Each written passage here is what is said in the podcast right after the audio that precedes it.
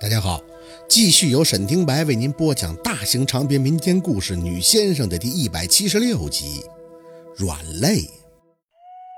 说不上有多热闹吧，这个年也就过完了。若君初一就走了，说是要去县上看他的表叔，之后直接就回城了。他的表叔可跟宝四他们家的人没什么关系。宝四呢，收拾收拾东西就上了山。小六能随时随地上山去看他。送点吃的呀，传达些宝四的近况啊。若文和那明月也都不太担心，其实他们也不用担心，最安全的地方就是舅姥爷那儿。日子似乎是平淡的，再无波澜。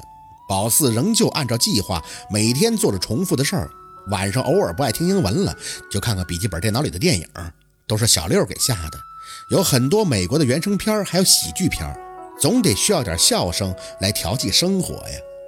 天渐渐暖的时候，宝四习惯着拿着书本去舅姥爷的坟前坐着看，看到激动的时候就对着黄土自话自说，感觉呢是自己在跟舅姥爷聊天虽然心里清楚里边只是一具躯壳而已，可宝四还是想说，想告诉他，就算进步一点儿，自己也会惊喜。小六来帮忙种了菜，闲的没事了，还在院子里边挂起了沙袋。宝四坐在门口看书的时候。他就哼哼哈哈的对着沙袋打一通，打完之后还要耍帅一般的用手指蹭着鼻子，发出嗷的一声，看向宝四。四姐，我爷不爷们儿？宝四撇撇嘴，不置可否，继续看书。知道他是受刺激了，他喜欢的那个小林黛玉彻底给他踹了。那女孩因为身体不好，初中毕业以后也就没有再上学。小六对她那是真的执着。说是就喜欢她那病病歪歪、需要保护的样子，隔三差五的就给人打个电话嘘寒问暖。一开始那女孩也没对他表现出明显的拒绝，他打的电话也都接。后来人家就索性都不搭理他了。小六还在那美其名曰说那个女孩是在考验他，继续不屈不挠，直到人家找了男朋友，还特意请他过去吃了饭。小六这颗脆弱的小心脏啊，彻底被打击了。他舔着脸的问：“问人家不喜欢他啥？”宝四想，那女孩当时的口吻一定是充满了悲悯，他一定会说：“你太幼稚了，不爷们儿，保护不了我。”于是，宝四家的这个小六就开始魔怔般的强身健体。宝四心里也无奈呀，人家的潜台词就是不喜欢逗逼，你就是给自己练成个施瓦辛格，那也是逗逼的施瓦辛格。性格原因关身体毛事儿啊，只是不乐意说。他愿意发泄就发泄他的吧。走的时候，小六还在院门口朝着宝四喊：“四姐，我一定会夺回我的领土的。小林黛玉就是我的。”天太热了，宝四坐在门口的阴凉处，看着他摇头：“哪儿那么多你的我的？不喜欢就是不喜欢。你就是给自己做出个花来，人家也都不喜欢。”垂眼看向书本。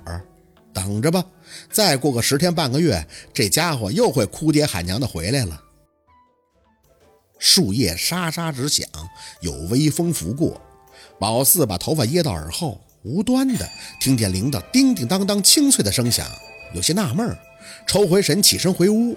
八颗铃铛开始互相碰撞，一阵乱响之后，代表修的铃铛突然的叮的发出一记脆响。宝四笑了，行啊，够快的呀。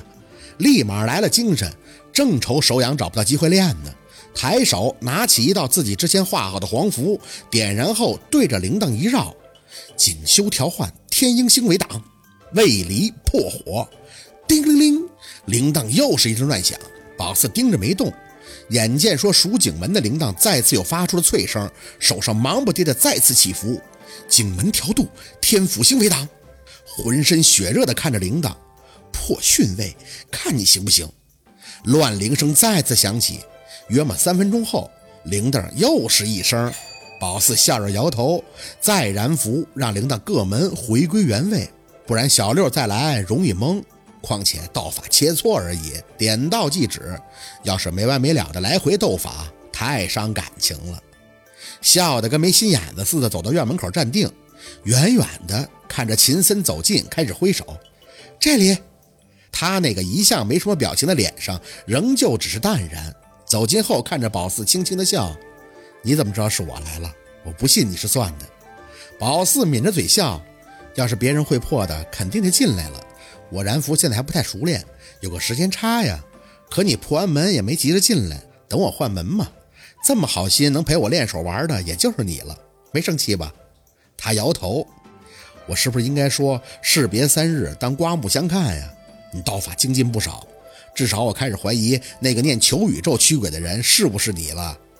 宝四笑着摆手，哼，那可不是我，你趁早忘了吧。进来吧。他跟着宝四身旁进院子，眼神有些惊讶的四处看了一圈。哟，还不错呀，这菜地都是你弄的。宝四点头，献宝一般的介绍了一通，还有我弟弟的功劳，我们俩一起琢磨的。你看那架子上的葡萄，秋天就熟了，可甜了。他一直在很认真的听着宝四说话，直到说完才看向他。你怎么知道是我一个人来的？就不怕？正在菜地里给他摘黄瓜的手顿了一下。宝四没心没肺的笑笑，哼 你肯定是一个人呀。那阵是我布的，我这点本事都没有，那就不用混了。说完，把手里的黄瓜扔给他，擦擦就能吃，没有农药的。其实宝四主要是听声的。人多的话，铃铛声也会大。要是陆佩来了，他那么重的气，铃铛会反应很激烈的。不过宝四清楚，他怎么会来呀？大半年了，宝四从冬天在这里待到了盛夏，不应该再去想他的。秦森接过黄瓜，用手蹭了蹭，就吃了起来。哟，还真不错呀！宝四注意他手上戴着的手套，左手单只。你不热呀？大夏天的还穿着西服戴手套啊？不热。他淡淡的回应着。我刚刚在山下已经把沈舅舅的生机给处理完了。对了，他的骨头也回归原身了，一切都挺顺利的。宝四点头，从菜地里出来。要么秦森回来就是为这事儿的。他冬天的时候不也说过吗？不管怎么样，沈明远能顺利下葬、头骨归位，也算是了了一桩心事儿了。你还没说你是怎么找到我这儿的呢？秦森的吃相很好，和陆佩很像，大概都是那个环境熏陶出来的。吃到根儿部，找到垃圾桶扔进去后，看着宝四轻笑：“哼，你忘了我是主攻风水的，最擅长的就是寻气。”宝四说佩服，拉着他进门给他倒茶。这可是泉水啊，零污染的。我茶一般，可水好啊。秦森没应声，眼睛却看着宝四的手腕：“你给自己身体里下蛊了？”宝四本能的把胳膊往身后背了背，另一只手推着茶杯送到他的身前：“你喝茶吧，不聊这个了。”红线牵的是你舅舅，跟同道在一起，那真是瞒不住。宝四这个虫下到手腕里这么久，秦森是唯一一个发现的。不过也是，这级别有些低，秦森抄的是比较远的。